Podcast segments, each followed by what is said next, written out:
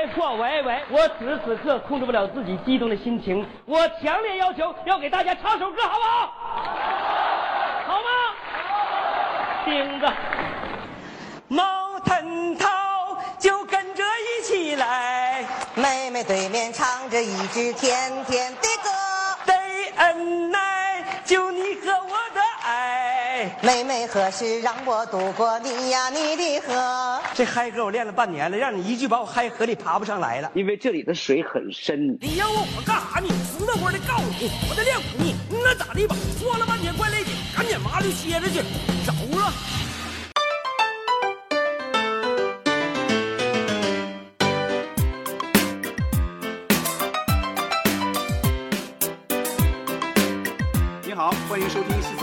是今天的主持人捕头。我是杨明，我是小静，上一期的笑谈喜剧人系列节目呢，我们聊了聊小品演员蔡明。这一次呢，我们聊聊他多年的老搭档潘长江。嗯，但是在节目一开始哈，我必须先说一句哈，就这一期我们聊潘长江是在上期确定聊蔡明老师的时候就已经定下来的。对，这段时间呢，网上关于潘长江老师直播的这个争议是比较大的。呃，我看潘老师他坚持说他自己根本就没有说过那句话。嗯，呃，那句充满争议的那句话，呃，关于直播间里的这些是是非非，我们就等他他自己水落石出吧，我们就不聊这个事儿了。我们还是决定顺着原来那个计划、那个思路继续聊潘长江，而且我们聊的更多是他的这个作品嘛，对吧？回到我们这个节目哈，在小品舞台上，除了蔡明，潘长江的搭档其实非常多，像赵本山、巩汉林。黄小娟、严淑萍，他有都有过合作，嗯，而且除了小品之外，潘长江也演过不少的喜剧类型的影视剧，呃，不过作为东北的喜剧演员，潘长江并没有像他的老乡像赵本山呀、黄宏啊，包括范伟，像他们这些人那么知名，嗯。他那种外放的表演风格呢，其实观众也是褒贬不一的。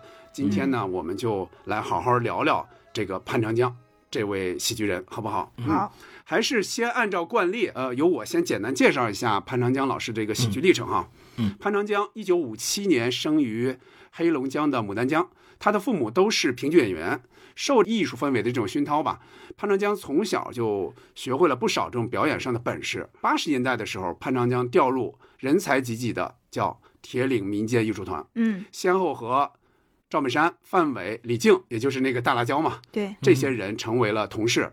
在团里呢，潘长江是既演二人转又演小品，尤其和赵本山合演过那个拉场戏《大关灯》，在当年曾经创下连演几百场的这种惊人的这种记录。嗯一九九二年，潘长江第一次登上春晚，和郭昶等人一起演了那个小品叫《草台班子》。嗯，迄今为止，潘长江登上春晚的次数呢，不像赵本山、蔡明他们那么多。表演过的小品包括《桥》《过河》。同桌的他想跳就跳等等。除了演小品呢，潘长江还演过像《绝境逢生》《举起手来》等这些电影，《别拿豆包不当干粮》《清凌凌的水，蓝盈盈的天》等电视剧。嗯，我大概就说这些吧，先简单介绍这些。嗯，好，接下来进入 台词猜猜猜这样的一个环节啊，咱们就潘长江的小品进行一个是接下句儿，一个是说出来这个小品的名字和大概的一个年份，好不好？嗯嗯，好，那我我先问杨明了啊。好，第一个很简单啊，非常简单。嗯，哈拉少哈拉少，俄语里就是好的意思。那不好咋说呀？接，呃，不不哈拉少，哈拉不少是吧？就这意思吧。嗯啊，不好是哈拉不少 啊。那好不好呢？说作品和年份，好不好是哈拉布哈拉不就哈哈拉布哈拉少。对对，没错没错，后面还有一句，小金说的好。嗯，这个小品是潘长江老师跟黄小娟老师表演的作品是《桥》啊、时间应该是一九九三年。没错没错，九三年春晚。嗯，你们你们来好，，小波来问小静啊，嗯，人逢喜事精神爽，就是个头不见长，人逢喜事乐不够。接，呀，嗯，不知道。我来我来介绍啊人逢喜事乐不够，光长骨头不长肉，是这个吧？是这个，是这个，嗯，这个是同桌的他，但这个是哪一年来着？九八还是是九几？是两千年。两千年哎，。我也选了一句这个，但我对这句怎么没没有印象呢？这是一开始一开始的啊几句一。开始的，对对对，嗯那适合作为咱们的节目开场。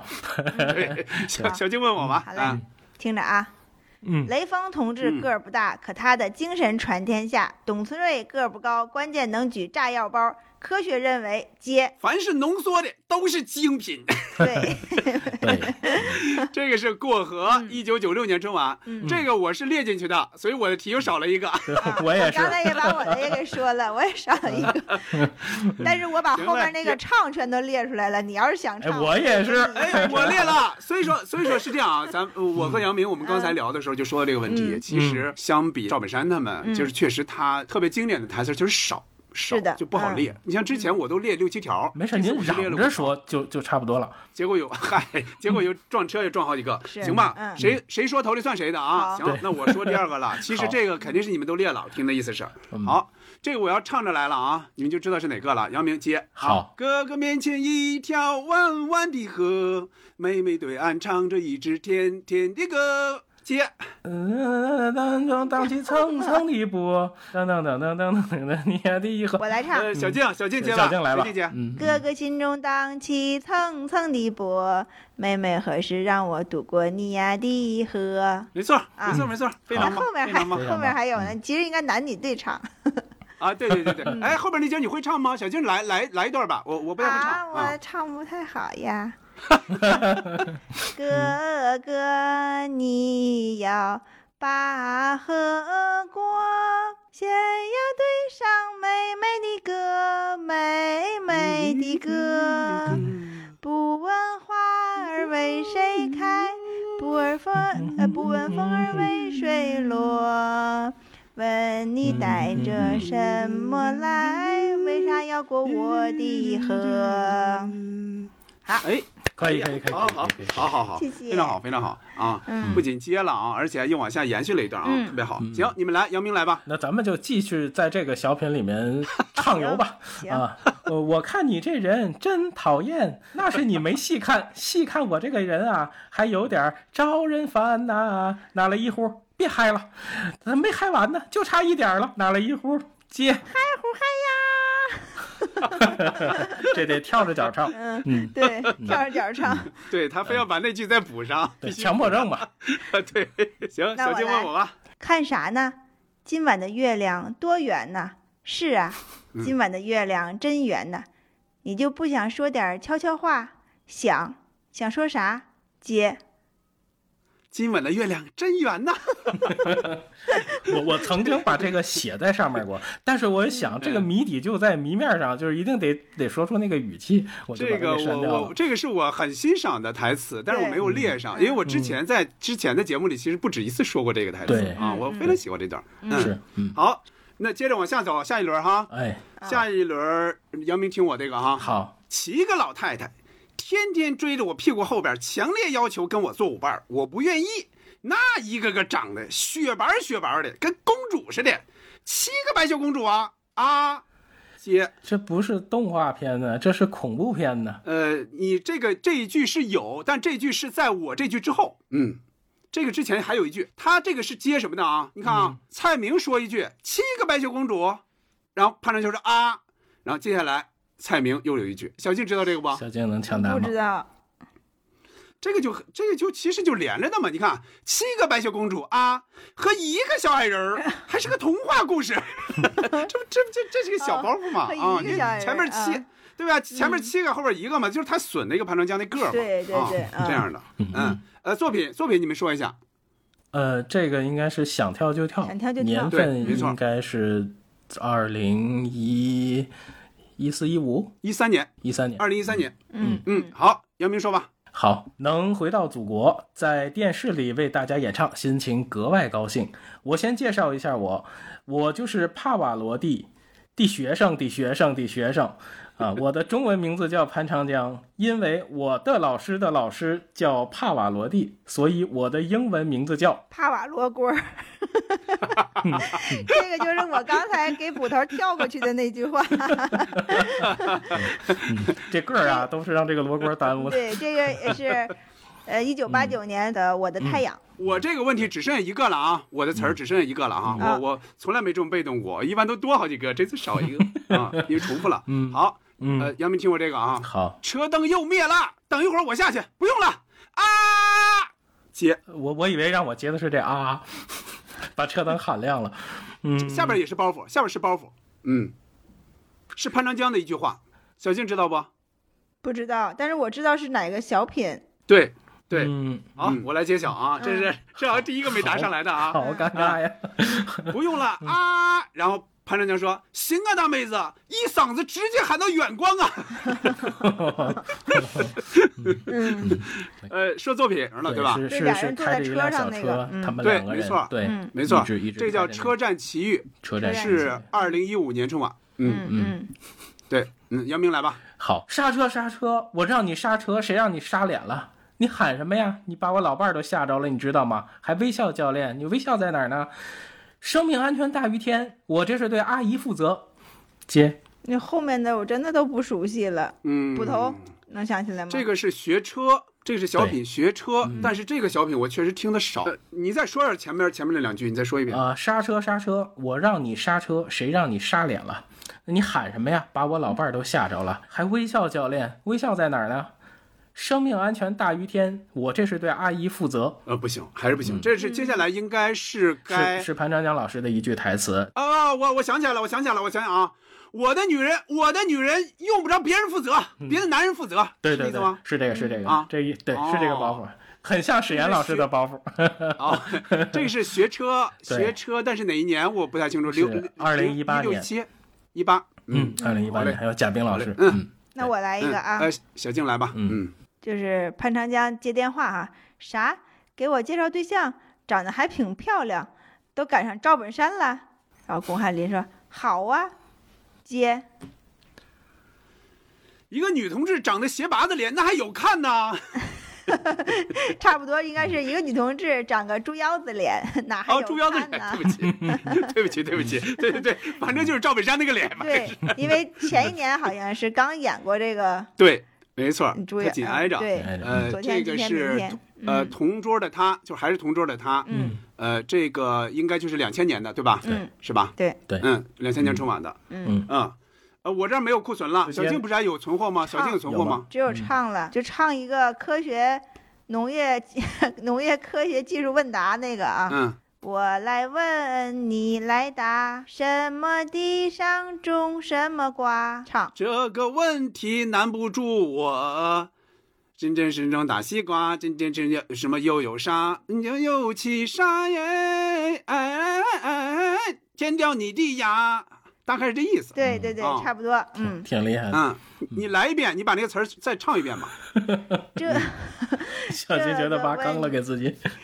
这个问题难不住我。呃，我这我我觉得好像跑调儿，我唱的没有捕头唱的那个在调儿。你把握不住啊，孩子。这这这个这河里水太深了住我，水边哪种大西瓜？有甜有面有起沙，有甜有起沙耶。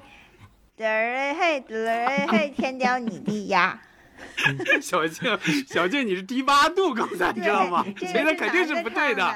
男的对，这，个调儿你你唱的低八度啊。行嘞，还有没有？还有没有？没啊没了。。小静，小静说本来有几个，我现 你看你看，小静姐，要不试试这个快使用双截棍？对有那个。行了，行了，哎，今天我今天虽然咱们屡屡失误，但是无比欢乐，你们这。嗯，行了，行了，好接着进入咱们的正题了啊，嗯这个乐够了啊，这个该该说正事儿了啊。嗯咱们接着就开始说潘长江老师的小品，嗯咱们先开始说的是他的春晚小品，嗯。每个人列举潘长江的三个春晚小品，呃，不一定是你说最喜欢或者怎么样，就是你觉得有的说就行。嗯。咱们可以说说里边的精彩之处，也可以讲讲呃作品和你曾经经历的那些往事，或者说跟你现在的现实生活的一些勾连。嗯，嗯。这个也是杨明先说吧，一人说一个，好吧？嗯。好，嗯轮流。嗯好。嗯，其实一其实一说到潘长江老师的作品，其实百分之六十或者更高，其实都会用到他的那个身高梗。但是其实跟蔡明老师很相似的是，他其实演唱方面能力其实挺强的。你比如像刚才我们还提了一嘴的那个双截棍，这个后面那块唱的跟大学生自习室似的。他其实从小就跟水有很多故事，或者有好多不解之缘，所以他的好的作品。好像也都和水有关。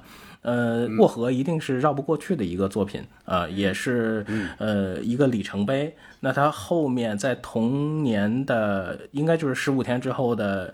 呃，元宵的晚会上又有一个叫迎亲的小品，应该是他的一个小、一个小续集啊。呃对基本上其实这两个小品都是一个呃一个科技致富的一个主主旋律的小品，嗯，其实也没有什么特别搞笑的元素吧。现在看，其实就只留下了一首《甜甜的歌》，呃，对，就是春春晚跟颁奖里头，在这个小品里面两次看到董洁是惊喜。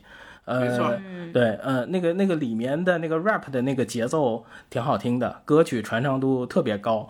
呃，就是刚才说到，它其实是有点强迫症的啊。呃，这个相同的这个旋律里面，其实它几版歌词都是不太一样的，但是填写的那个唱出来那个情境还是挺动人，而且那个时候的歌曲特别特别耐听，而且唢呐在这个里头就是有着特别浓郁的那个味道，而且就连这个梗都一直用到跟蔡明老师合作的那个时期。嗯嗯小丁，嗯，嗯，我也选择这个作品了，然后我就接着杨明的，我补充几句吧。一九九六年的这个春晚的过河，它已经是潘叔的第第三次登上春晚了吧？我但是我认为潘长江老师这个是他的一个封神之作，也是目前我心中认为最好的歌舞类小品。他这个小品其实优秀的在于哪儿呢？他的他的可能包袱和搞笑还在其次，他最优秀的就是两个人的这种唱和跳，两个人这种配合。对，他们用这个动作勾勒出的那种场景，就包括你看那个严淑萍她嗯撑船的那个动作，还有说嗯每。就是可以说每一句唱都不都不多余，而每一次走位嗯都特别合适。他俩配合，我就觉得特别像拉锁儿一样，就一环扣一环那么紧密。这个小品呢，我当时看有很多农业新技术，觉得非常的新奇，尤其是两个人对唱那种考农业小常识那段儿特别好听。就刚才我呃唱 唱的那几句嘛，嗯他其实是嗯说了一些当时农村的一些农业的新技术，培育的新品种，是一种二人转的旋律，但是又特别朗朗上口，有点像流行歌曲。对，没错比呃，，比嗯如说他提到了羊羔、牛犊水里栽，个个都是双胞胎，就是它应该是在水里嗯。产小崽儿啊，然后还是双，每次都能出双胞胎，还有什么电气孵化、鸡鸭鹅这些，特别说到了一个四四方方大西瓜，大西瓜，对，嗯。这个品种其实很多很多年以后，就是我可能都、就是也就是前两年我才在超市看到有这种装着方盒子卖的这种方西瓜，而且还是日本进口的，就是非常的贵。哦。嗯，对，跟跟午餐肉似的。通过这个小品，其实我们当时国内已经有这种技术，就是培育成功的先例或者在试验了啊。嗯不知道可能为什么后来没有推上餐桌？我认为方西瓜是不是就考虑我们放菜板上比圆的更好切？可，但是它应该这个品种不单单是形状上的改良，它一定还有一些口感方面的改进对啊。然后我再说一句，这个小品为什么音乐听起来这么好听呢？因为其中的一个作者就是作曲是李海英，他他很他是很多电影、电视剧主题曲的作者，比如说像我不想说、弯弯的月亮、什么爱如空气这些，这个阵容吧，就印证了这个小品综合实力超群。而且这个嗯就像杨明说的嘛，这个当时元元宵晚会就出了一个续集，然后就是嗯两个人带着培育成果结婚了，就整个这个基调都是完完全是相近的。好像我记得这个过河这小品是他当年那个春这个奖项应该是比较高的，对对对，肯定是比较高的啊。它确实嗯是一个、可以说是在小品界里这边一个比较经典的作品了。你是来接人的吧？啊我是来接农科站的高峰，到我们那儿去讲课。对，我就是，我上船了啊！哎，你看着像吗？哎，你下来，我不是来接你的。你说什么？你呀呀干什么？你这人！哎快救命拉我一把！快点，谢谢！我让你下，你就得下去。你让我下去，我为什么就下去？我是来接高峰的我比高峰差吗？啊，差多少？差多少啊？啊，就差这一杠。一根儿！哎呀妈呀！哎呀！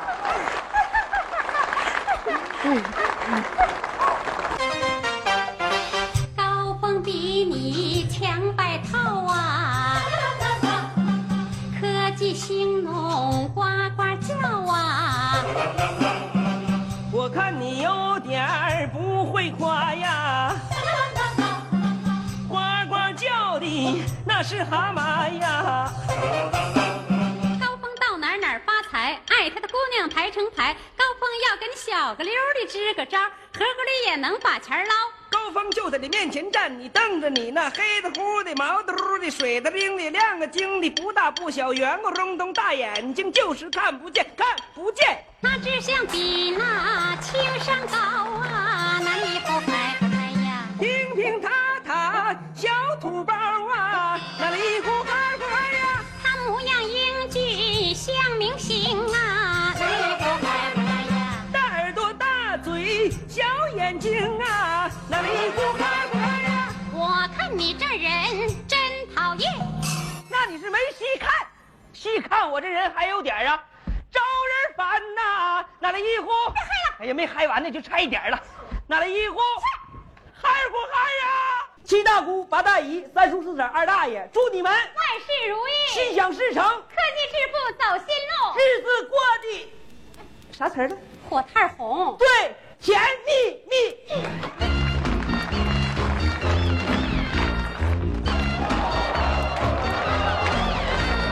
清灵灵的河水哗啦啦的响，鲜亮亮的迎春花开一串串的黄，层的浪，接来妹妹欢天喜地摆呀花堂。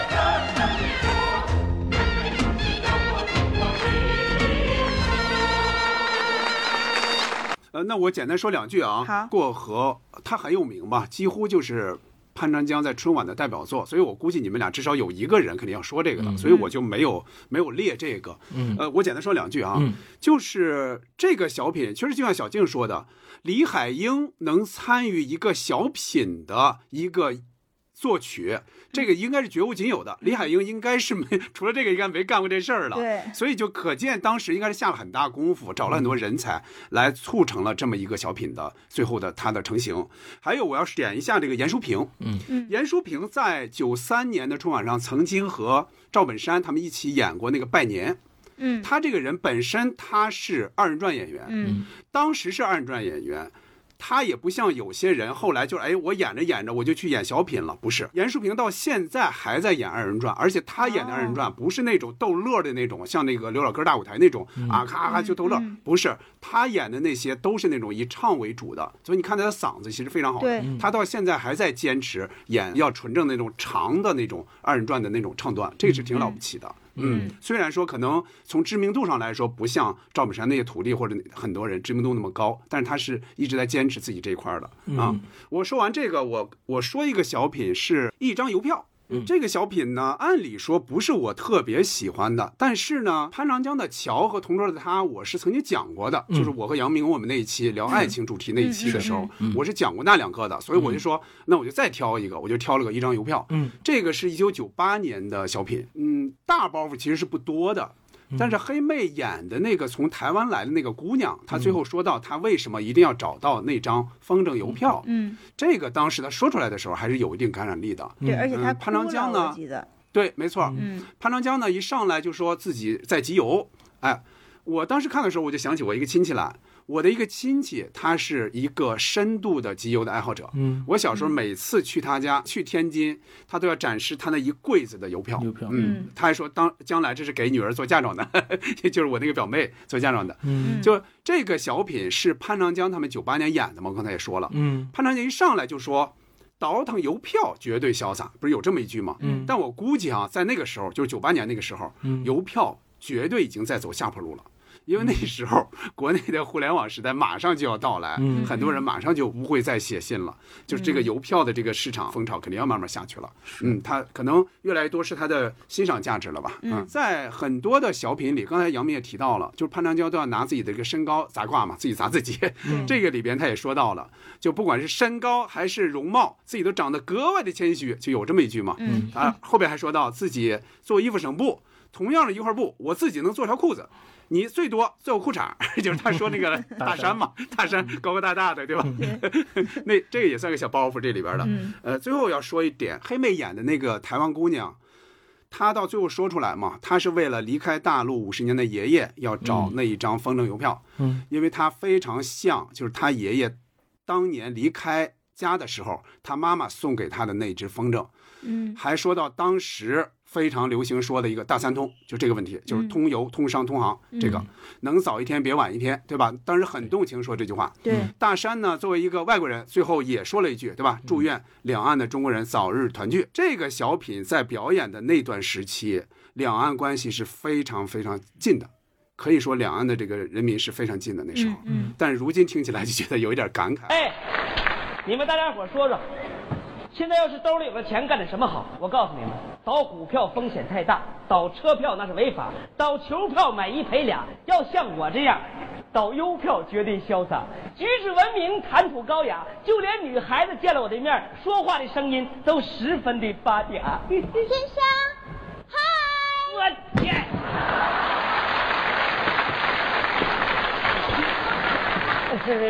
呃小姐，嗨，先生啊，在集邮市场我就一直盯着你的是吗？啊。不知道为什么，自从我搞了集邮之后，经常受到女孩子盯梢。不过我一点都不反感，小姐欢迎骚扰。先生啊，你真的是！拉倒吧，你不用夸我，我知道我自己，无论是身材和容貌，长得都格外的谦虚。黑黑的胳膊，黑黑的腿，白白的脸蛋儿，小小的嘴，哇塞，好漂亮哎！小姐别夸我，夸的我都不好意思了。好可爱的一只大熊猫哦！请问小姐是属什么的？我！我说的这么可爱，原来是个宠物。我也是个宠物啊，是，这哪都有你，人家属狗，你属什么？我属猴。我头回听说猴是宠物。您瞧，我是金丝猴，这哎，黄色，它象征着高贵富有，浅黄、深黄、橘黄、金黄、灰黄。去去去，拿一边的，在我们这儿不好使，我们这儿扫黄。小姐，你拿去吧，这张方丈我送给你。我祝愿海峡两岸的中国人早日团聚。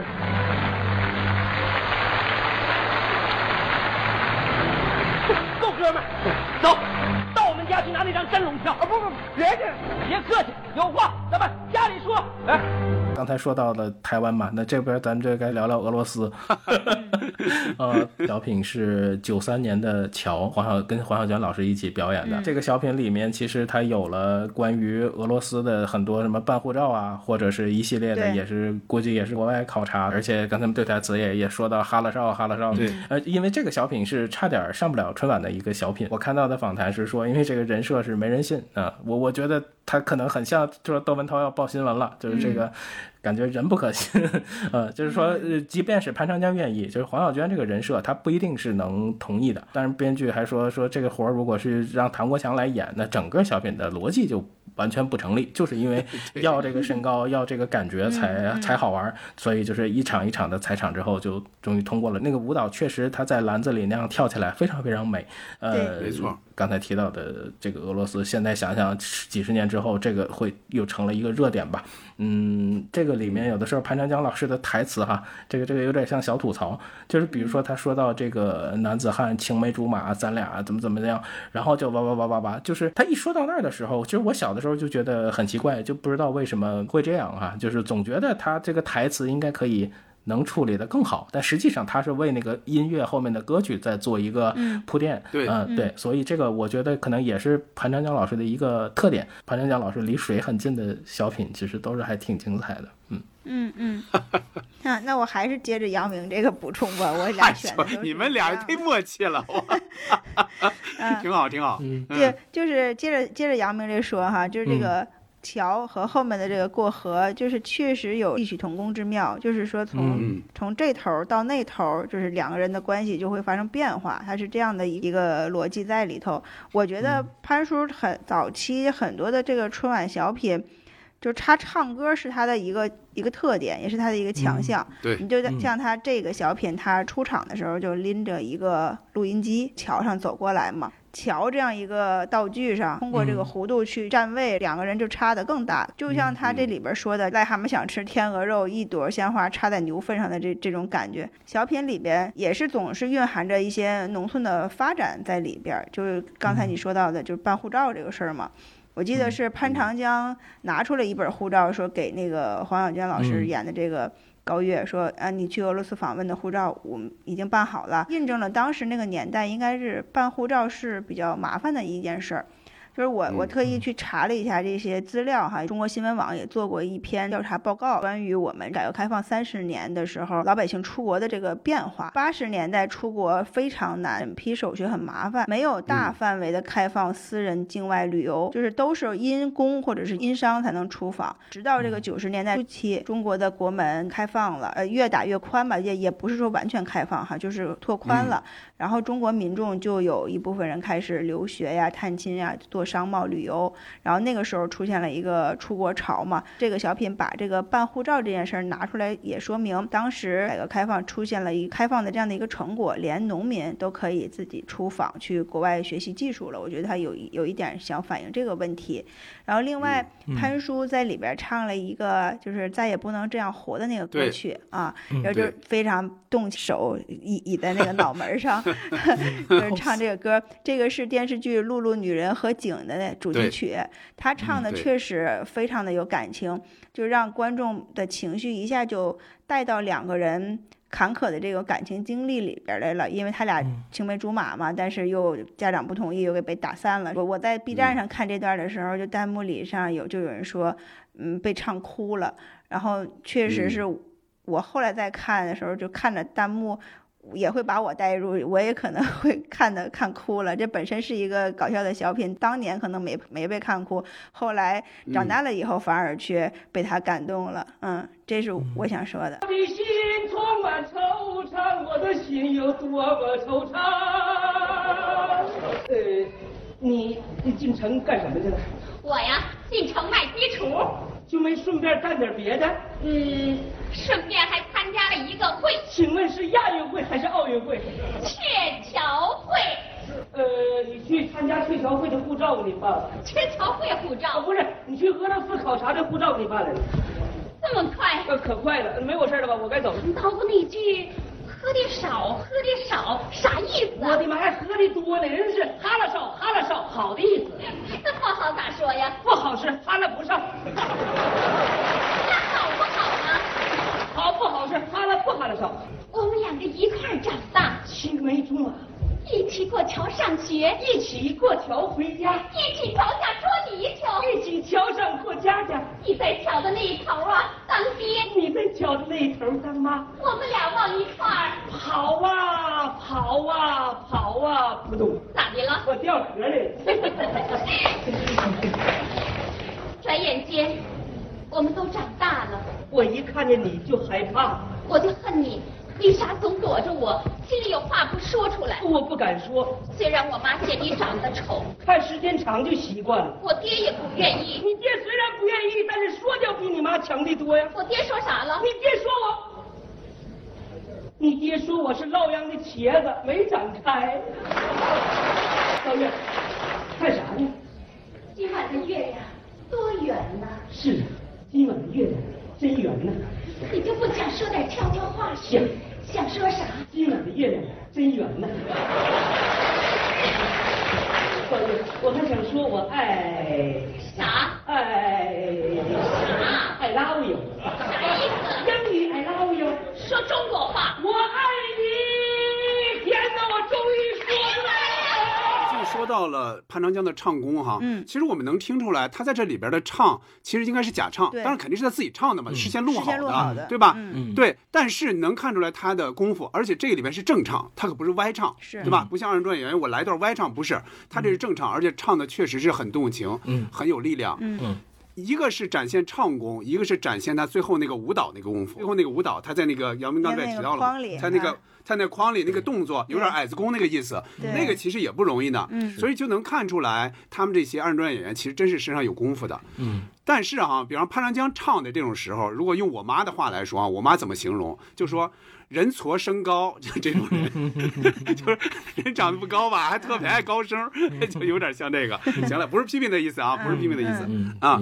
你们俩前两轮说的都是同一个哈，对就每一轮说的是同一个。嗯接下来我说一个，我不知道给你们重不重啊。接下来的，我想说想跳就跳。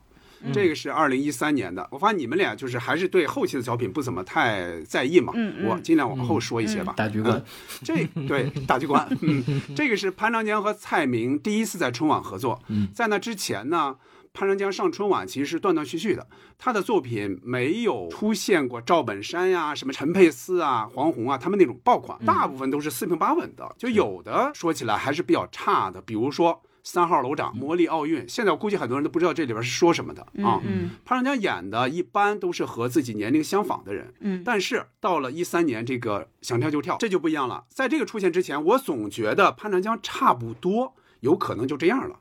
起码在春晚就很难再有什么突出的表现。嗯，结果他在这个里边一亮相，就是在想跳就跳里边，嗯，尤其又是以一个老年人的面貌出现。嗯我最早看到他的时候啊，就在这个舞台上，哎，嗯我说开始应该有蔡明嘛，然后啪又出来了，哎，就感觉到是有一点点惊喜的。在那之前，他因为他已经好几年没在春晚露面了嘛，嗯他演的是一个老年人。尤其在这个小品里面，中间还有个小转折，嗯就潘长江本来你看出他演的是一个老年人了嘛，结果他中间很失望，对吧？舞伴丢了，没没人跟他跳了，把假发一摘，哗，白头发，对吧？一头白发，观众这才发现，原来他演的是一个年龄更大的老人。如果按那个白发来说，应该差不多七十岁了，今年七十岁往上了。嗯看到那一刻的时候，我是有一点小感动的。一方面是感动于这个角色，就是那么大的年纪还在追求对舞蹈的爱啊、对生活的爱；另一方面就是感动于潘长江这个人本人，就是尽管我也知道。呃，就是他本人肯定没那么大年纪嘛，当时估计估计也就五六十岁吧。对，呃，肯定不是满头白发，但是我也能感觉出来，他们那一代喜剧人已经在慢慢老去了。这是我在第一次看这个小品的时候，我的一个当时的一个感受。上一期聊蔡明的时候，那个我也说到了，就是蔡明从这个小品开始。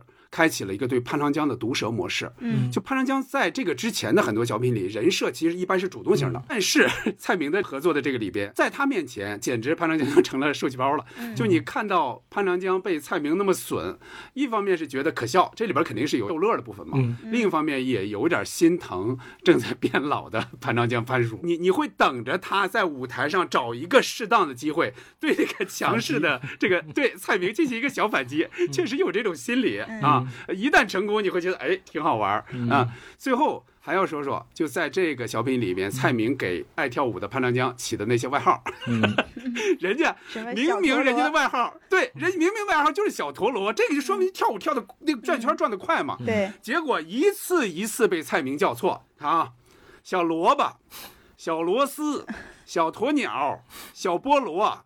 小拖鞋、小骆驼，最后还整成个小摩托，就是就是全全都是这种，一下给那个就是音有点顺是吧？但完全不一样的东西对吧？嗯，最后蔡明还把本来就属于人家潘长江的外号小陀螺，结果给抢走了，而且这个小品里边致敬了潘长江的经典之作，就是咱们刚才提到的《过河》，过河，对吧？就是加加上那一段了。嘿嘿嘿，那小孩儿，叫我吗？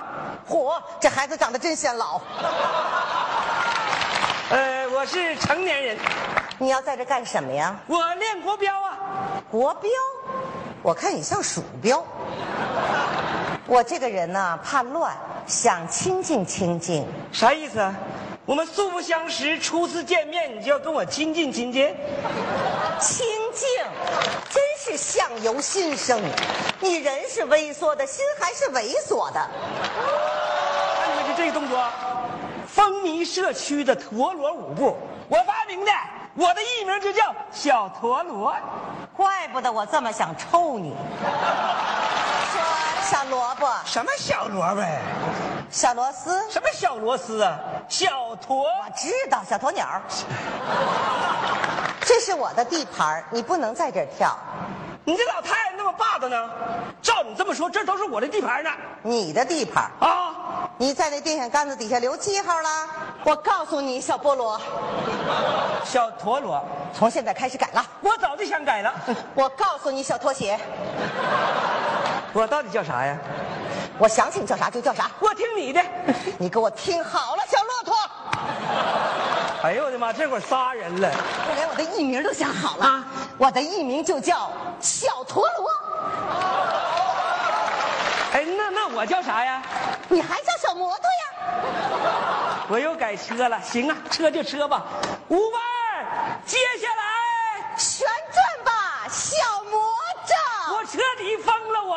呃，其实刚才我都提到过，就是《将爱情进行到底》，我觉得那是就是非常难得的一个特别时尚的一个小品，尤其金金玉婷老师就是一直春晚上非常亮眼的女性的小品演员。其实那个作品的那个盒儿其实很像高秀敏、魏吉安他们演的那个《柳暗花明》，异曲同工，都是蒙在鼓里，只是这个最后在桃花岛上出现了。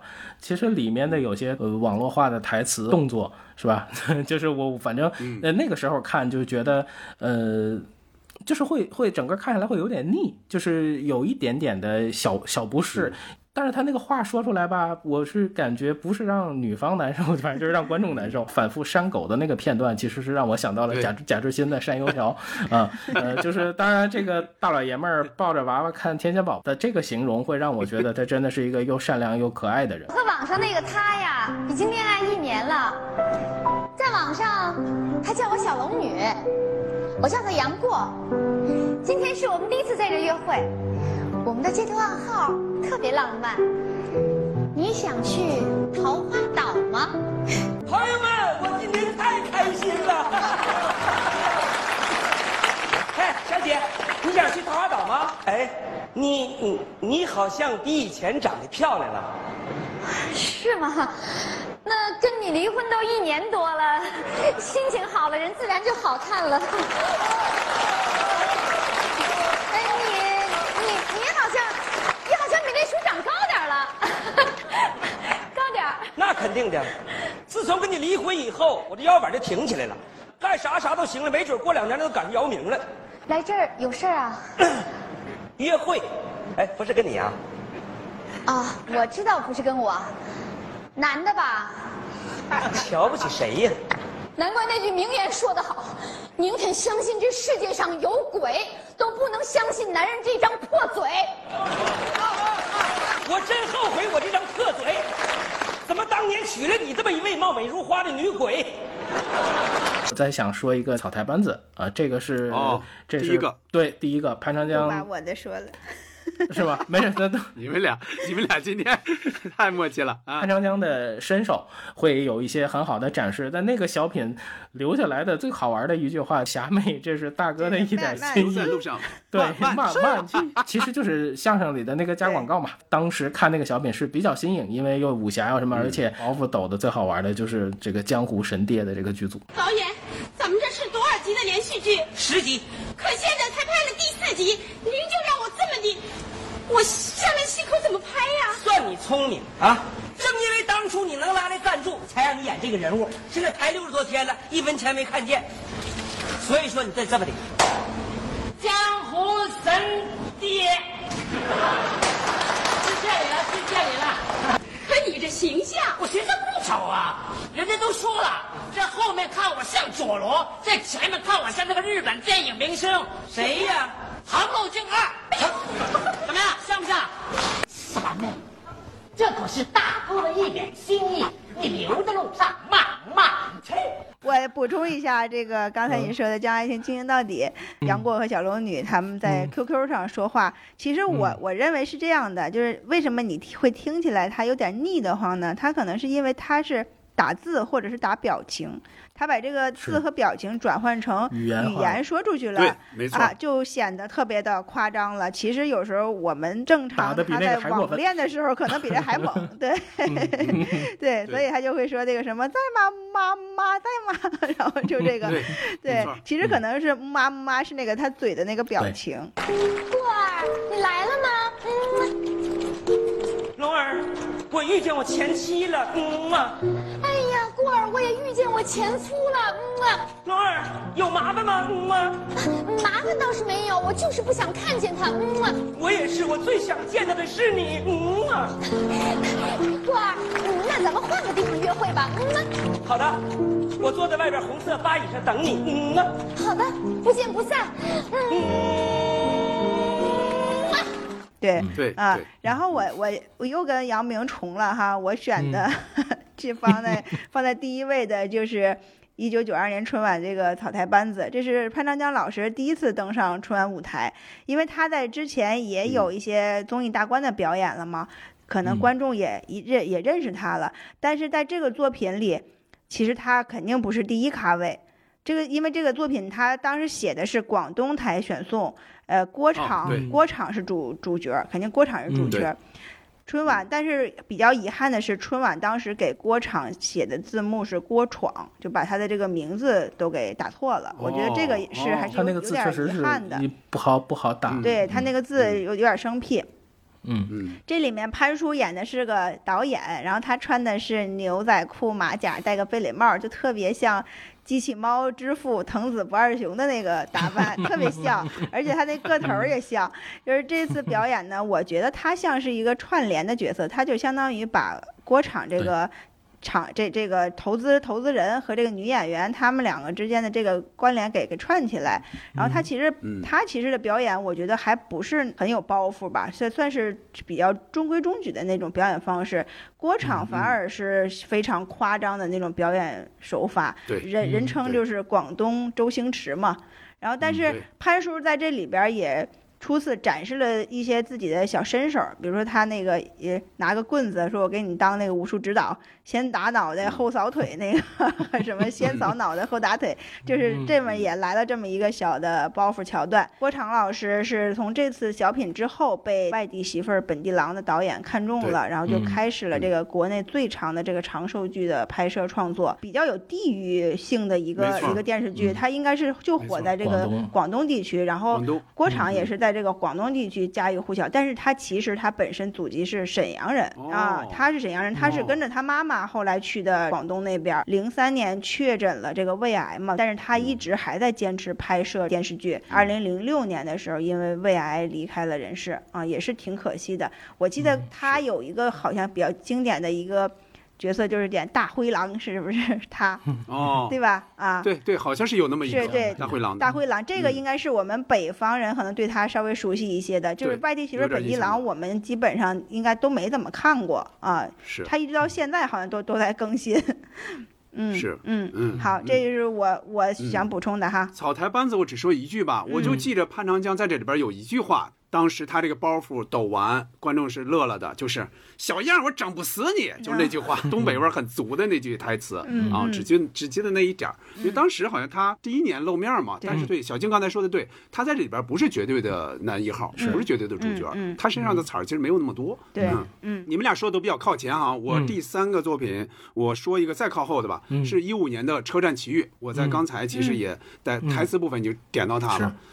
在潘长江和蔡明合作的小品里边，这个小品其实蔡明毒舌的部分不算太多，嗯而且还让潘长江给点了他一下，就说嗯不好好说话啊，在东北容易挨揍啊。蔡明就说：“哎呀，在深圳也不好过呀。”就是他这点了一下的，这个就是让观众稍微舒服点的。嗯，而且这个里边蔡明的毒舌主要是用来埋汰潘长江开的那个车的，对，那车非常小就是说：“哎呀，这是车呀，我还以为谁把鞋落这儿了呢。”就是他最多是埋这埋他这个车更多，还有就这个车灯嘛，嗯。车啊声控灯啊，就他他是埋他这个多。为了证明潘长江开的不是黑车，他他还得在交警面前和潘长江装两口子。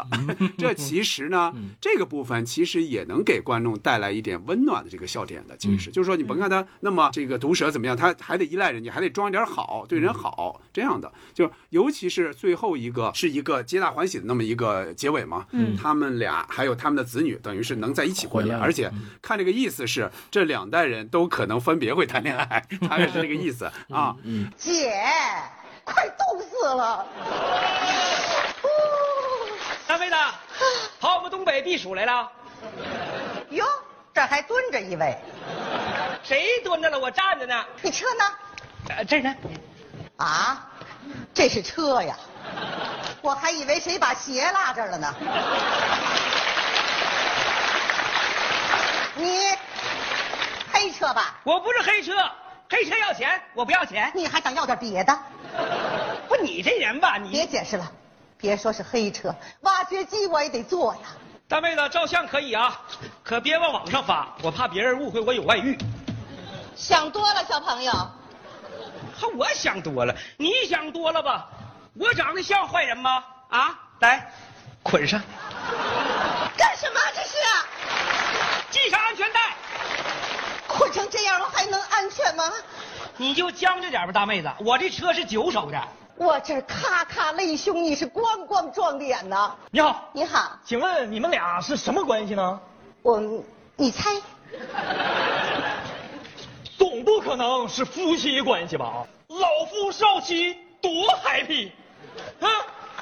大爷，珍惜吧。大姐，对付吧。再见。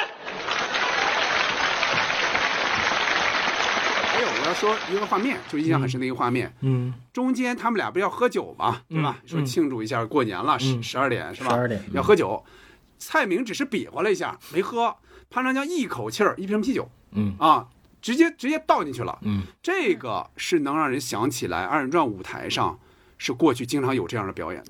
对，就让人能想起来潘长江他的二人转的表演的经历。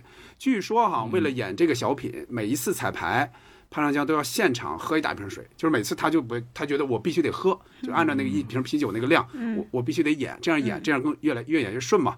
就是喝完下台，他就要吃胃药，因为那会儿岁数确实也不小了啊。嗯然后导演就看到潘长江很难受，就说不行，咱们就把这节儿给拿掉，行不行？潘老潘老师，然后他就说。呃，这个这个这个还算一个看点，咱们坚持吧，是这坚持他的功夫之一。也是，但就是这个他的确实他的呃小的时候，包括他好像潘长江老师的身高或者都跟之前这个水水的这个关系很大，对，是的，嗯，所以说还是做出了牺牲，对吧？这样说的话，是嗯。嗯。那咱们说完春晚小品，咱们可以每人说几个春晚舞台之外的潘长江的小品，或者像什么二人转啊之类的那些舞台作品也可以呃，说。首先是我我很喜欢的一个小品《我的太阳》，两个人的语言的节奏非常棒，呃，人设也特别有意思，包袱也非常非常直接。要缅怀一下这个又弹钢琴又吹小号，然后又害怕嘘嘘的王平老师。嗯。呃，刚才我们对台词的聊到过哈，就是他演的这个角色是叫帕瓦罗哥，另一个王平老师饰演的角色是叫二锅头乐队的这个二锅头，对，然后另外还有还有一个师傅，那个师傅的活儿也挺好的，哥们儿，他的太阳啊，就是他们 用到了一些东北梗去交流，所以笑料很多。王培老师在弹钢琴。这个秋日私语的时候，也总会让我感觉，就是方言跟潘永军又在那儿守着盘子，看着那个火锅，就是那个浪漫的烟火气，都会让我想起来啊。而且里面提到二泉映月啊，李百强的影子，包括呃用这个天文的这个时差放到这个包袱里，说我要唱我的太阳，月亮都给它整出来。而且潘长江老师这个小品里面印象最深的一一刻就是张不开嘴，那一直是只要一唱歌就要就要问 什么调啊，原调原调什么的，就这样一次一次的那个包袱着嘴，出对声儿。对起范儿，光起范儿，光唱没法唱。对对对，而且是好几个景别去拍潘潘长江老师，就是那个画面感是很好玩，印象会特别深，就是笑的会比较多。最后这个小品还是用踢踏舞转场到大扇子和丢这个手绢，是还是最有乡土气息的这个二人转的这个味道。嗯，而且而且那个阶段好像很多的作品其实都是用乐器来搭配，而且有很多是用国别或者用一些常识的反差来做笑料。当然最后还来了一个像猫和老鼠一样的底。咱们开练吧。练，哎哎练什么意思？就是你们东北话“整”的意思。你早说整不就完了吗？还练，我还以为英语呢。你这咱先练什么呀？我的太阳，哦，你的太阳我的太阳，是你的太阳，不是你的太阳，是我的太阳。我没跟您抢啊，是您的太阳，你喝了吧？没菜意大利，我的太阳，哦，明白了，您的意大利的太阳，赶紧揍太阳，怎么给我揍星星？把我气的胡子。你懂什么叫时差吗？时时时差，你们意大利那边有太阳，我们这边就是星星。等我们这边有太阳，你们那边又是星球。另外，我想说的一个小品是手术之前，嗯、也是一个蛮有意思的一个小品。其实大意就是他丈母娘要做手术，啊，他用一份儿这个电子产品的这个预算买了五份礼物，然后分别给主刀大夫。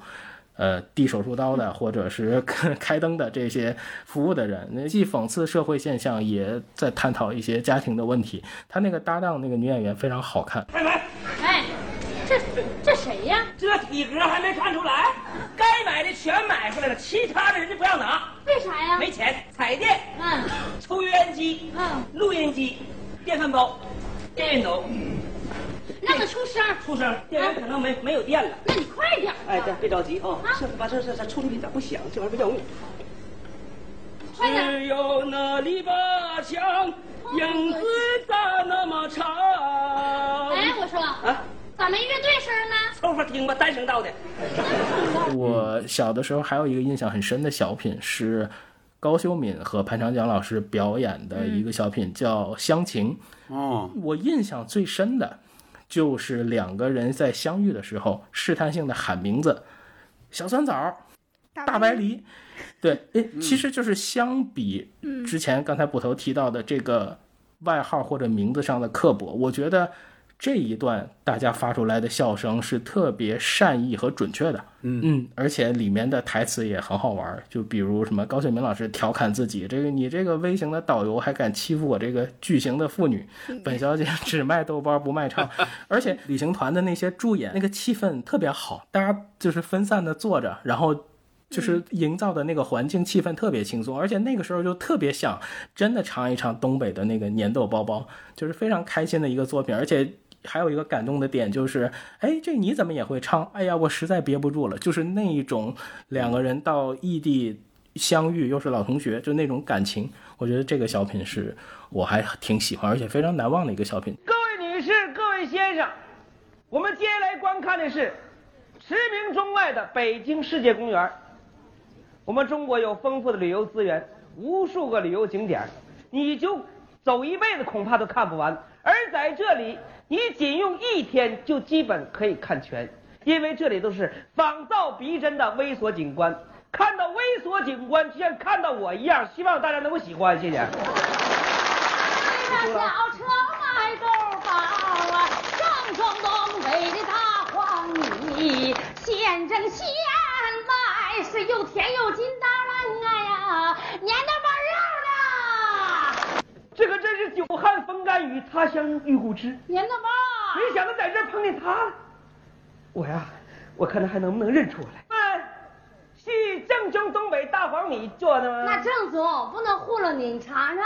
能保证七口黏黏的、甜甜的吗？不甜不黏，不要钱呐。能保证七口放在嘴里嚼啊嚼啊嚼啊嚼，一吹就出泡泡的吗？你说那是泡泡糖。小朋友啊，吃泡泡糖上卖店买，阿姨这不卖啊。你上我这过豆包瘾来了啊？这谁家孩子怎么这样？你大人哪去了啊？你妈那个。我是带领大家看微缩景观的一名微型导游。哎呀，微型导游。嗯哼。那你这微型导游竟敢在光天化日之下戏耍我这巨型妇女，你知道我是干啥的你呀？这小玩意儿你，不你谁呀？你竟敢跟我对歌？没看出来，我让你看看我是谁呀？呀妈呀，小三枣！大白梨！哎呀，我的妈呀！大这怎么跑偏了呢。你，嗯你婚否？哎呦我的妈呀！你向我提出一个很艰巨的问题，我真不好意思说。有什么不好意思说？你就照实说我。怕你承受不住。我承受得住。我儿子比你高一脑袋。呃，另外我就想聊聊《欢乐喜剧人》，因为那个阶段我是一直在追着看，每期都不落。呃，到后面的时候是潘长江老师来，挺令人欣喜的，但是也挺令人焦虑的，因为这个毕竟是一个比赛，而且这个老艺术家愿意放下身段来参加年轻人的节目，就比较担心的就是在这个新的舞台上，老的艺术家怎么用他的智慧去打赢比赛。而且当时印象里面，这个舞台或者布景，这个小品的这包括小品的理念，其实都是春晚的这种逻辑。因为当时好像是跟韩照老师在一起合作，就是你大概看那个幕布一升起来的时候，你大概看到舞台就就知道大概是一个什么样的内容。呃，所以就是春晚级别的这种团队，然后到了这个所谓的非主流的舞台，就是它其实这个包袱的理解是不太一样的。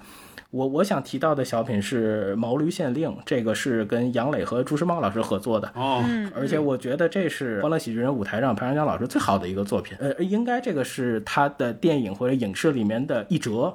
呃，对对，所以这个节目整个搬到喜剧人的舞台是非常非常好看的，身段呀、造型啊，还有唱腔，包括他的创作思路。因为当时那一期节目是就是主题叫“不忘初心”，朱时茂老师也是第一次演反派，而且他前面那个采访也特好玩，说这演反派这事儿你应该叫佩斯啊，嗯，而而。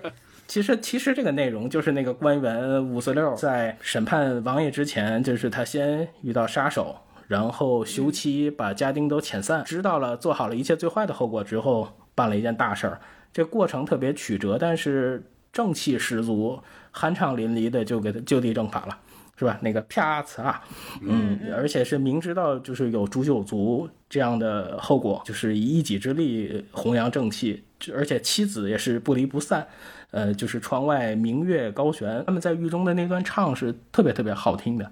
嗯，他又相信因果，而且知道邪不压正吧。反正这个故事放在哪个时代看，其实都有它自己的意义。毛驴县令从此过，定要将他头斩落。我不斩落，你斩落。你不斩落，我斩落，我们一起日不落。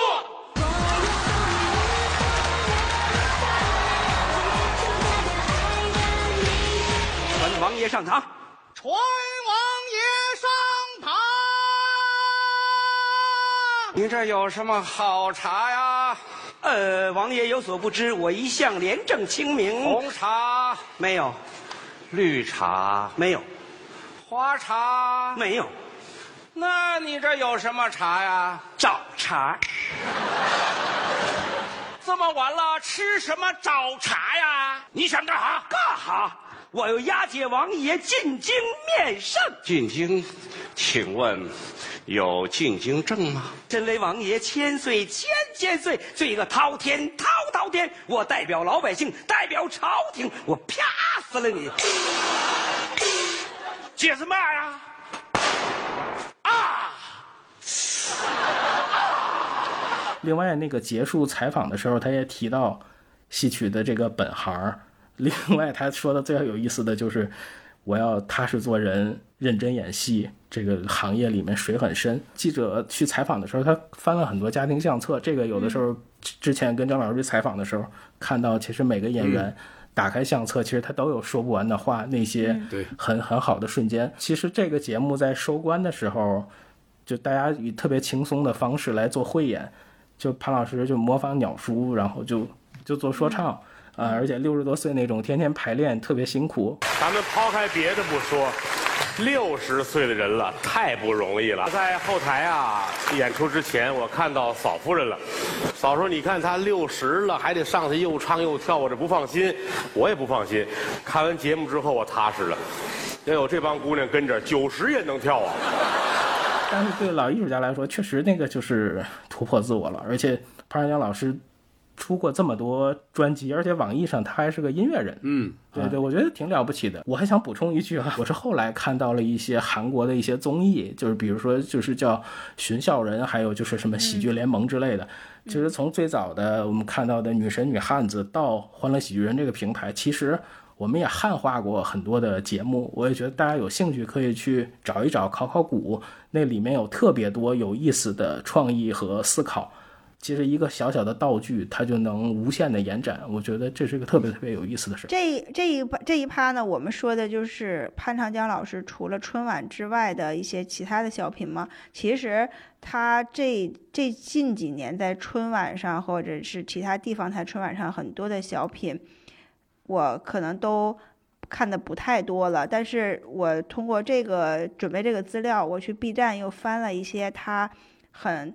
就是去考古了一些他很犄角旮旯的一些东西，比如他和那个巩汉林，他俩，我用我用潘长江和巩汉林他俩的这个组合去搜索，就发现他们在早期有很多很多合作的合作的作品，就是他俩应该是合作时间，我觉得是最长久的，一直到后面的春晚，就是可能一几年，二零一几年他们一直都还在合作。我选的呢有有一个跟。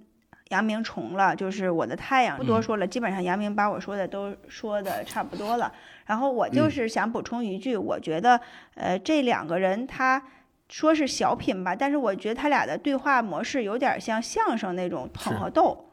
而且而且在这里头，潘长江和王平都报了自己的本名，就是应该是他们初次登这种春央视舞台吧。反正就是让大家就是熟悉下自己，就是我叫潘长江，我英文名叫什么什么，我叫王平，我还没起英文名呢。就是这个，他俩把本名都说了。然后这个王平老师说自己是二锅头乐队的头儿，然后这个小品的作者就是出品叫。小品五十六度工作室，我在想这个五十六度是不是说的就是白酒的度数？是不是两个人喝多了之后，然后搞的这么一个 作品？然后整个杨明说的嘛，又弹钢琴，又吹小号，然后又是踢踏舞二人转，整个就是两个人这一个绝活的一个大合集，反正非常值得我们去好好品味，然后也非常值得用这个作品去缅怀王平老师。然后我想再接着说一个小品，叫《对缝》，是一九八六年和潘长江老师和巩汉林老师合作的，还有当时非常年轻的大辣椒。然后潘潘叔当时标志性的那个结巴语言就是阿舅阿舅阿舅，就是这就是这个小品是通过这个阿舅阿舅让很多人记住他的一个作品。这个小品时间挺长的，它有二十分钟，然后主要说的就是这个买空卖空当时那个不良的。市场风气嘛，嗯嗯，特别是这个买彩电，彩电是在当时很紧俏的商品。呃，巩汉林和潘长江他俩是挂名亲家，一个人是给大家许了给你们买彩电，你们把钱交给我。潘长江把他的钱也交给了巩汉林，拿钱不发货，就是这当时形容这个倒爷们坑坑大家钱，就好像我爱我家里边也有这种同样的故事嘛，就是有人拿着这个贾志新的名片。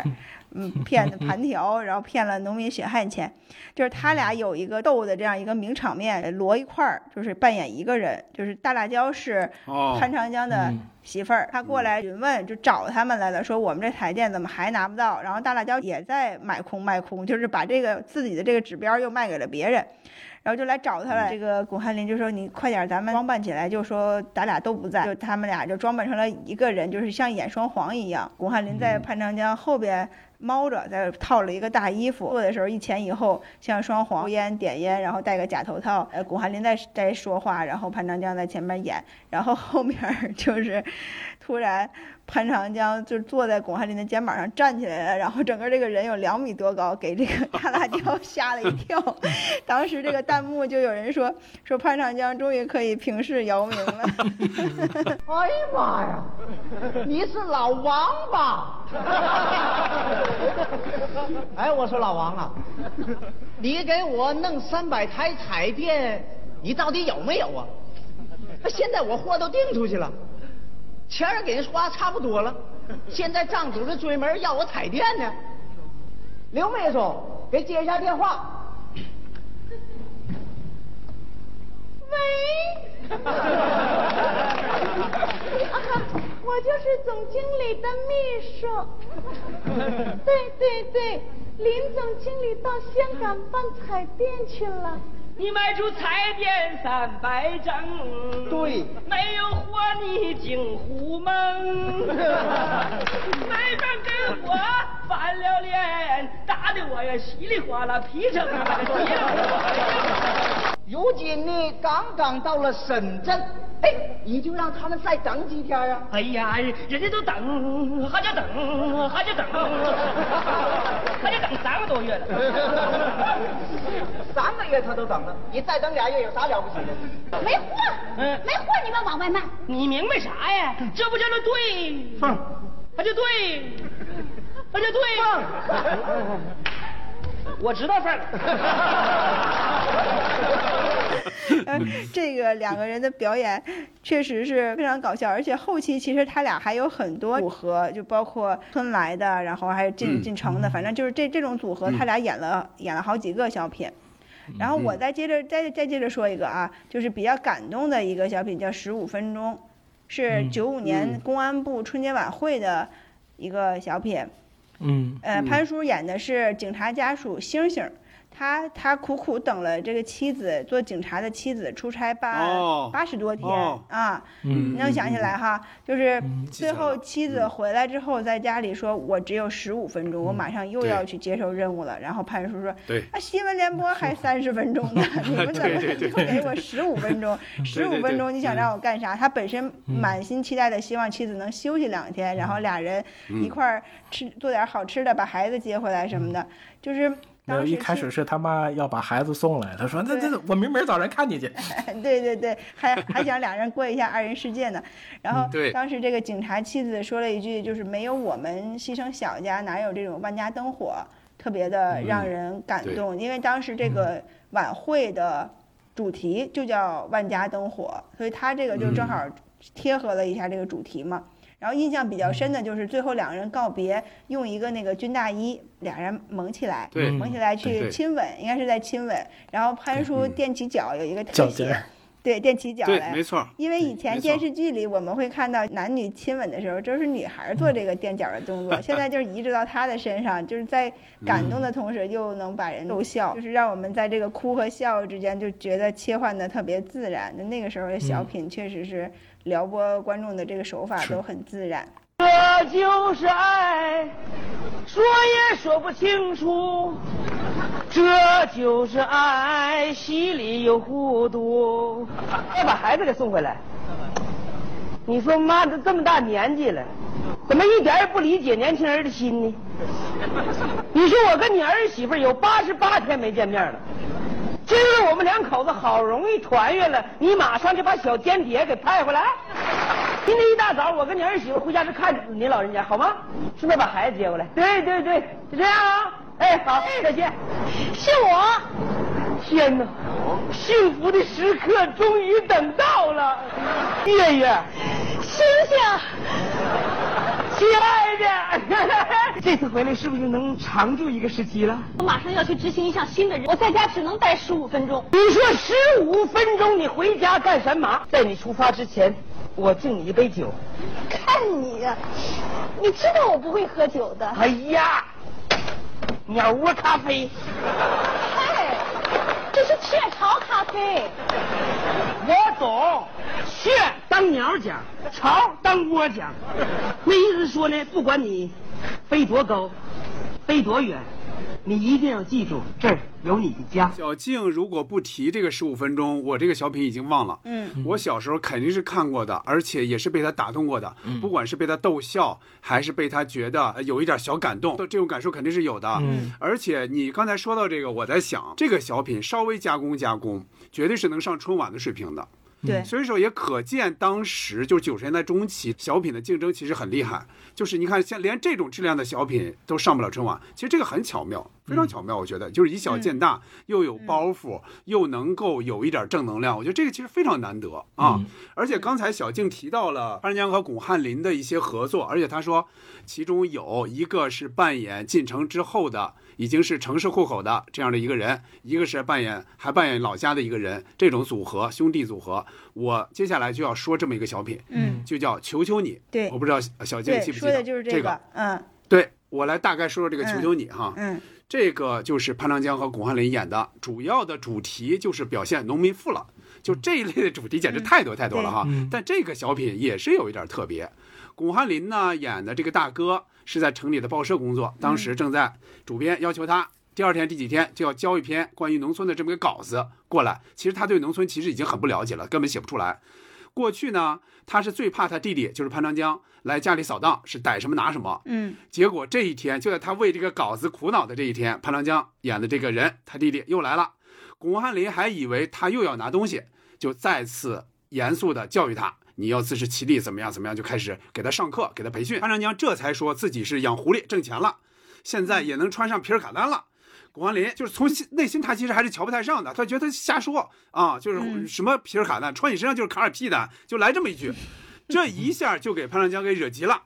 就反过来开始教训巩汉林，因为他其实已经有底了嘛。这一次，他其实已经是从过去那种已经变好了，自食其力了，是吧？也已经致富了。他这才说，我这次进城，其实我不求你钱，也不求你粮，哥，我只求你一件事儿。巩汉林说什么事儿啊？潘长江就很绕哈，潘长江就说。我求求你，你也求我一次，很绕的这么一个一个要求哈。嗯其实他是想从内心报答获得一种哥哎对哥哥的一种肯定，因为他哥以前都不太瞧得起他，嗯他想获得他一种肯定。巩汉林是怎么想也想不到有什么可以求潘长江的，就求这个弟弟的。嗯，在这个这个弟弟的一再纠缠下，最后巩汉林才有气无力地说：“弟呀，我求你啊。”你别求我，让我再求你了，就就比他更绕一遍，意思是你别求我，让我求你，对吧？这也算我求你。说完这句话，巩汉林就晕了。这种时候，潘长江就把巩汉林给扛起来，扛到肩上啊，小个儿扛着大个儿。嗯，最后来了一句，冲着观众来了一句：“早知他求，何必求你？” 就下下台了。我觉得这个还挺好玩的，这个还挺好玩，就是这个有一些小的那种小转折在里边啊。这个也没有特别大的包袱，但是在当年看的时候，就感觉他的角度是有新意的。我的天，怕什么来什么，说农村农村就到了。得得，我今儿就写他吧。兄弟，你进来吧，门没插上。哥，这么大口袋啊、哥，哎，你可想死我了。呃，你不光想我，你还想我们家东西吗？哥，哎，这一搂脖不一定少什么。哥哥啊，我是开研讨会来了，哎，就是研讨一下用什么样的饲料能把马，能把那狐狸吧喂成马那么大。把狐狸喂成马那么大？对，把狐狸喂马那么大。哎呦，这可是个新课题。我给你出个主意，哎，从明儿开始啊，你就给这狐狸吃面起子，哎，怎么的呢？保证能把它发起来。有道理，等会儿我记下来啊。哎，一边去一边去。这农村怎么才能富？少生孩子，多种树。这农村要富怎么办？少生孩子，种大蒜。这农村怎么才不穷？少生孩子，喂狗熊。喂狗熊什么玩意儿啊？我求求你，求我一次不行吗？我没什么可求的。不是我，你就求我一次吧。我没什么可求的。那你要不求我，我就按我的方案办。你什么意思？这钱给你儿子结婚用。嗯，你侄儿还小，他今年才两岁半呢。那就留着你结婚用。哎呀，我怕你嫂子打我。哥，你就待着没事再解一次玩嘛。你不了解你哥，我有那心思，没那胆儿啊你。刚才这个小金也提到了，其实巩汉林和潘长江早期的合作啊，巩汉林最早是在沈阳曲艺团工作的，那会儿他是又演相声又演小品。嗯，潘长江当时是在铁岭民间艺术团，刚才不也说到了吗？嗯，这两个团肯定是离得比较近嘛，都是省内的，所以当时他们是合作过很多的，而而且就是一起演小品，演过不少。嗯大概就是这样吧。嗯，好我想说的其实大概就是这个。我的太阳我也想点来着，但是杨明已经说得很细了，那我们就把潘长江的春晚小品和春晚之外的小品都进行了一个大概的梳理哈。嗯，其实除了小品之外，潘长江也演过不少影视剧，基本上都是喜剧嘛。嗯，呃，咱们现在也说那么一两个吧。呃，可以赞美也可以吐槽，因为我是准备吐槽的。好的，要不你先说吧。赞美一个一会儿。嗯，好啊，那我我先赞美潘长江老师演的呃电影吧，就是《举起手来》，这个真的就是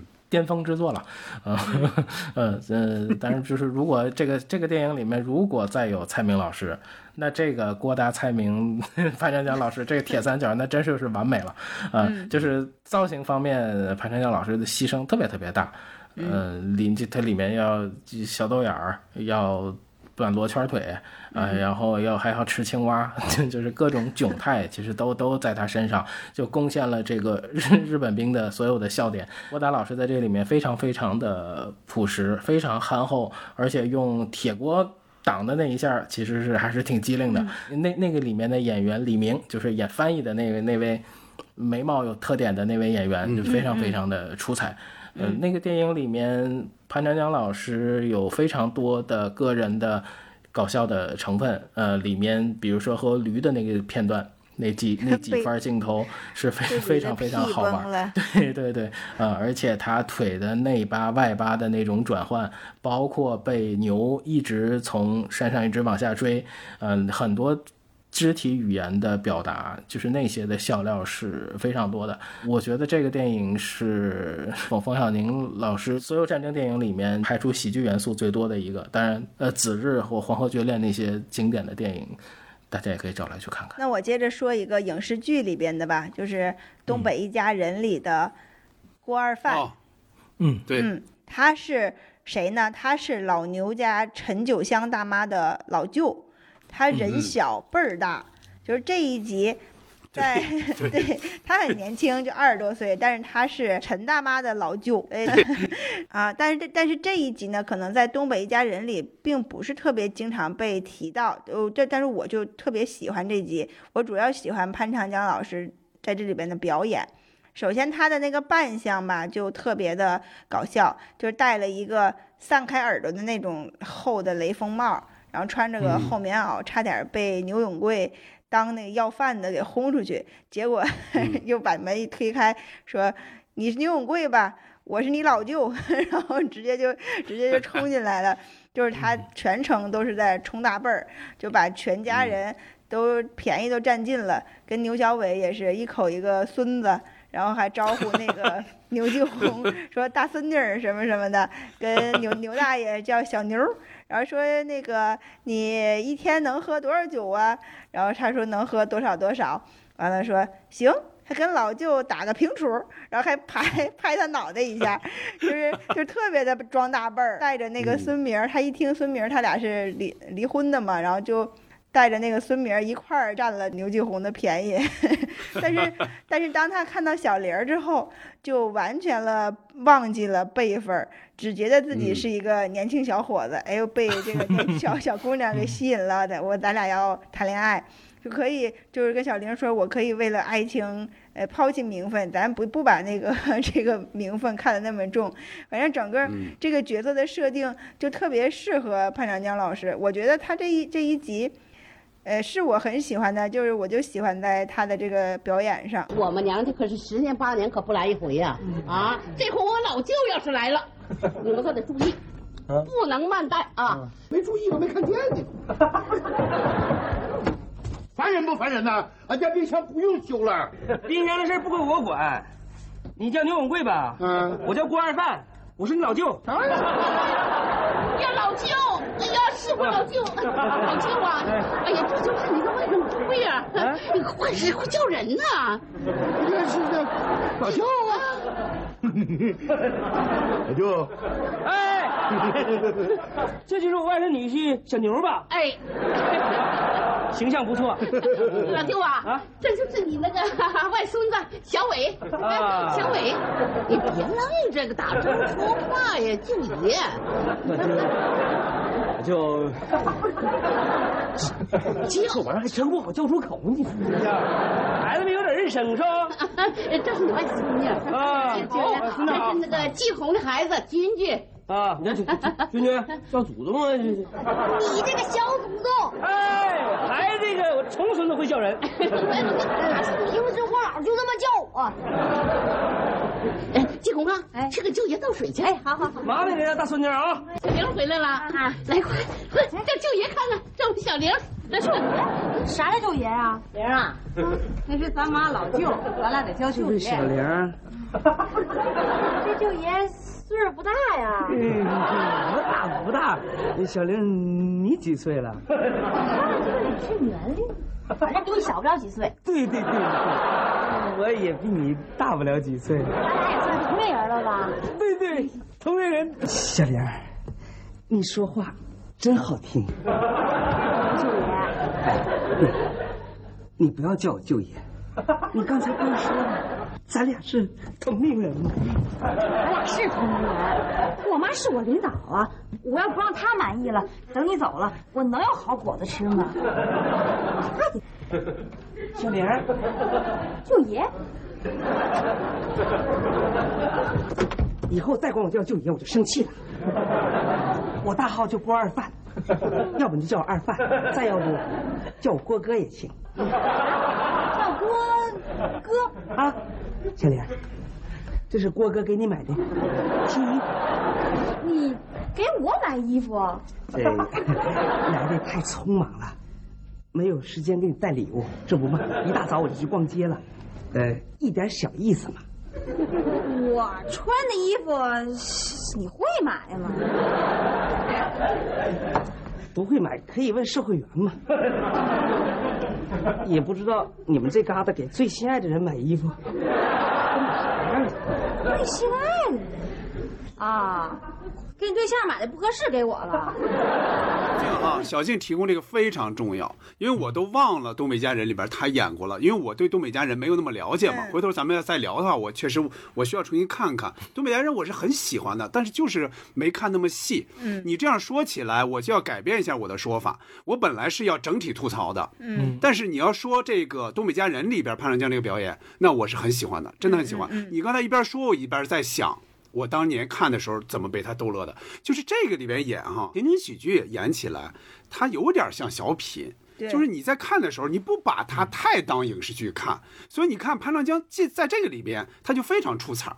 他又什么这装大辈儿啊，又马上就自己降辈儿，就那个变化特别好玩儿。我这个还记得起来，这个算一个好的，我算也也算夸完了。接下来我开始吐槽，嗯嗯，就是潘长江演过的影视剧，尤其是电视剧，其实是非常非常多的，你可以看一下。但是影响力，说实话都不算太大，就是电视剧这方面我说的哈。嗯，同样是农村题材的电视剧，它的影响力肯定是远不及。当年的那些本山剧，对吧？嗯刚才我在介绍他的时候也说到了那两个剧，相对他比较出名的，别拿豆包不当干粮，嗯清凌凌的水，蓝盈莹的天，嗯这两个在当年在电视上演的时候，我应该是看过两眼的，但是印象都不太深。电影方面，我没有专门看过，就是在电影频道，如果当当年看的时候碰到了，就要看一眼，就会看一眼嘛，就看一下这怎么搞笑的，包括。巧奔妙逃，还有刚才杨明大夸的那个举起手来，嗯。这个片段我是都看过的，但是我不得不说，这都不是我喜欢的电影类型，或者说喜剧类型，嗯我觉得都有点过了，嗯、有点像抗日神剧，就他为了突出他这种喜剧性，嗯演员们过于扮丑，这是我的想法，过于扮丑了，就是，呃，日本鬼子也显得过于的这个笨蛋，就那种可能是迎合了。就那个时候，我不知道冯小宁为什么拍这么一个片儿，我真的不太清楚。因为冯小宁其他的战争片儿，其实我还是比较喜欢的。刚才咱们也提到了什么自日啊，什么黄河决裂，嗯比较喜欢的。但是这个我真是喜欢不起来。嗯，潘长江呢，那时候他肯定是有人气的，人气是比较高的，呃而且他在小品里边儿，他的表演方式一般是比较咋呼的，动作是比较夸张滑稽。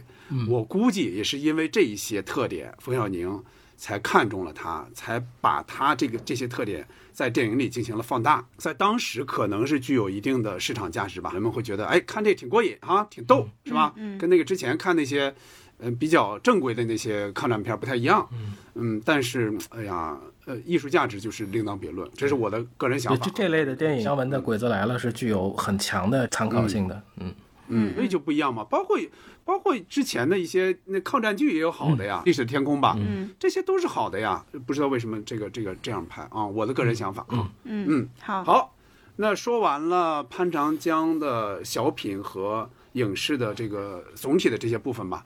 最后我们再说说他的表演风格吧。你们觉得就是潘长江的这种喜剧的表演风格，他有没有一些变化？就在这些年里，嗯、他为什么没有能够成为像赵本山啊、陈佩斯那样的具有更高影响力的那些喜剧人？嗯，你们喜欢不喜欢他的表演？嗯，杨明先说吧。好，嗯嗯嗯，潘长江老师表演风格其实确实有点是就是咋咋呼呼的。我但是我觉得他后期也在极力的再去变化。你看，像后面在蔡明老师面前那个形象是可温顺了，嗯，但是其实想想我们。认识或者是刚开始接触潘长江老师的时候，那个阶段其实是已经是他的中中间那个阶段。他最早当年他是应该是和赵本山齐名的，在东北很很厉害的演员。嗯对呃，相比在那种火爆的那个时代，那我们现在来看，其实是要接受他的一些变化的。另外，相比舞台之上，我可能更喜欢看他们在私下里面，呃，那种交流、那种表达、那种真诚的态度，那个我是比较欣赏。呃，从潘长江老师的那个形态上来看，他他其实是有一些个人作战的，或者是到后期是他他带着女儿 一起去作战的。像本山传媒和大道喜剧其实是一直在培养新人，就走的路不同，所以这些影响力也都不太一样。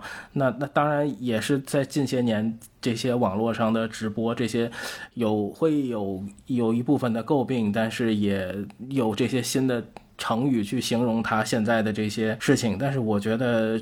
确实，就像他说的，这里面水非常的深，我们也不能断章取义，所以我觉得还是用一个比较轻松的心态去看潘叔的这个现在的这种发展吧。潘老师一直是年夜饭上的一道菜啊，一道标准的菜，中规中矩居多。嗯，有的时候也会给我们带来一些惊喜。我觉得潘长江老师，就不管说他能能不能超越赵本山或者陈佩斯吧，但是他的喜剧喜剧的这个创作力一直是在线的，就是他的表演风格非常鲜明。就是你看他是小个子，然后头又是比较圆的那种，他首先在形象上完全就不占优势，然后他又是总拿自己的这个劣势，呃，去砸挂，他就有一种想把劣势化为优势的，就是化为笑点的这样这样一个动机。他的作品里就总是用调身高调侃自己嘛，但是他又用他又总是用这种精神层面的高尚来拔高一下，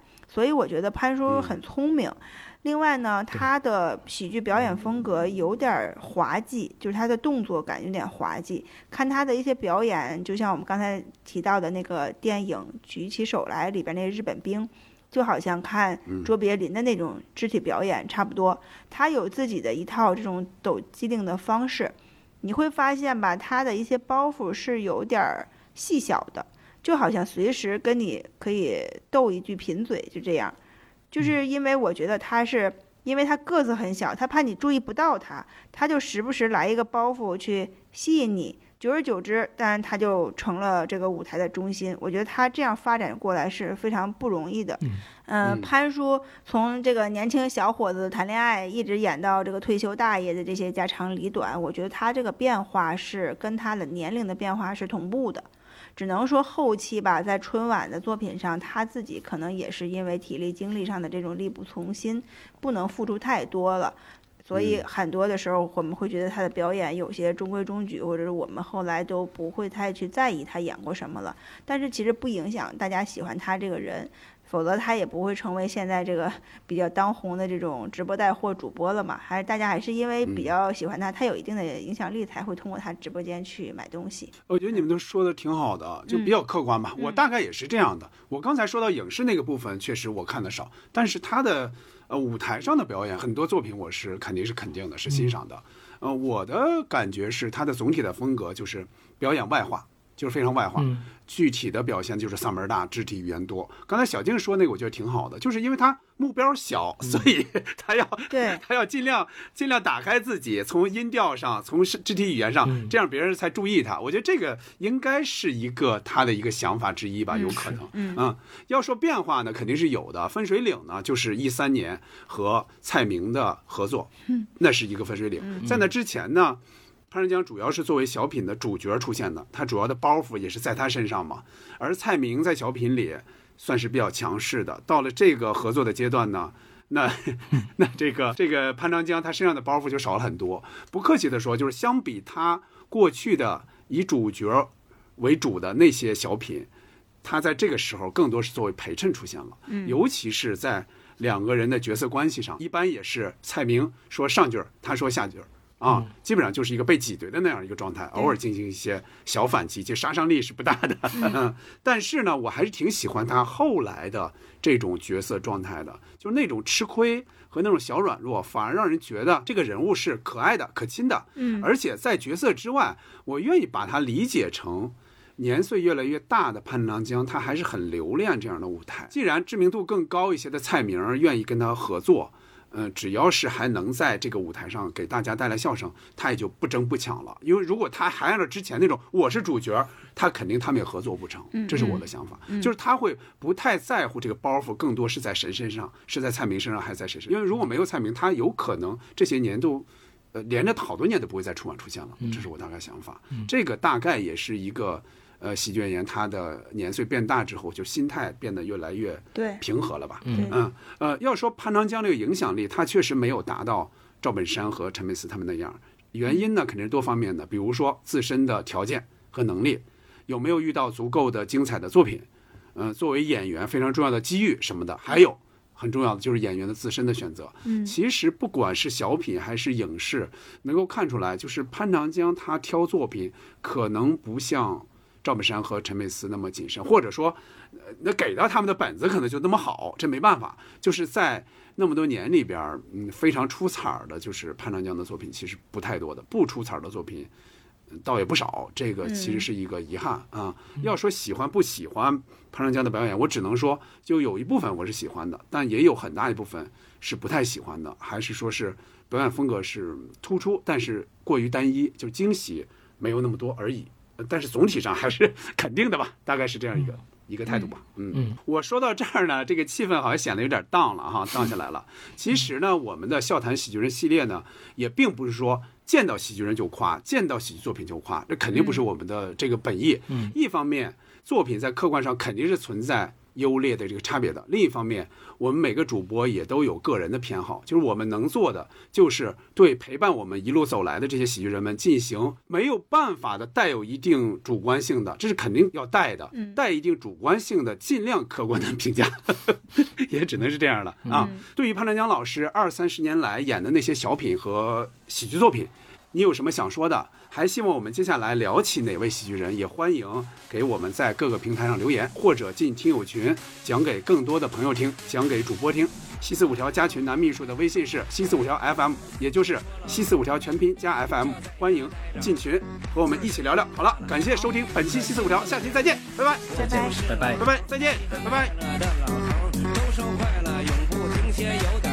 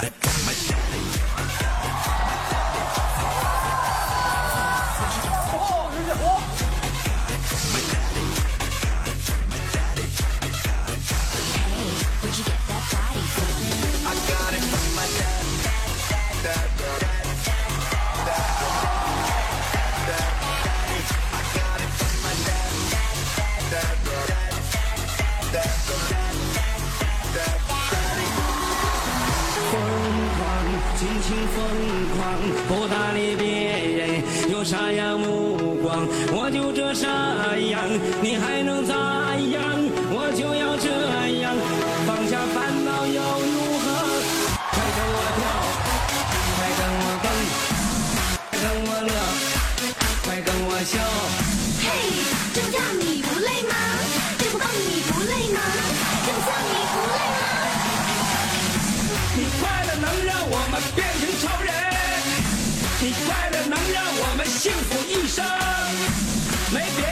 的本事，只能给你快乐。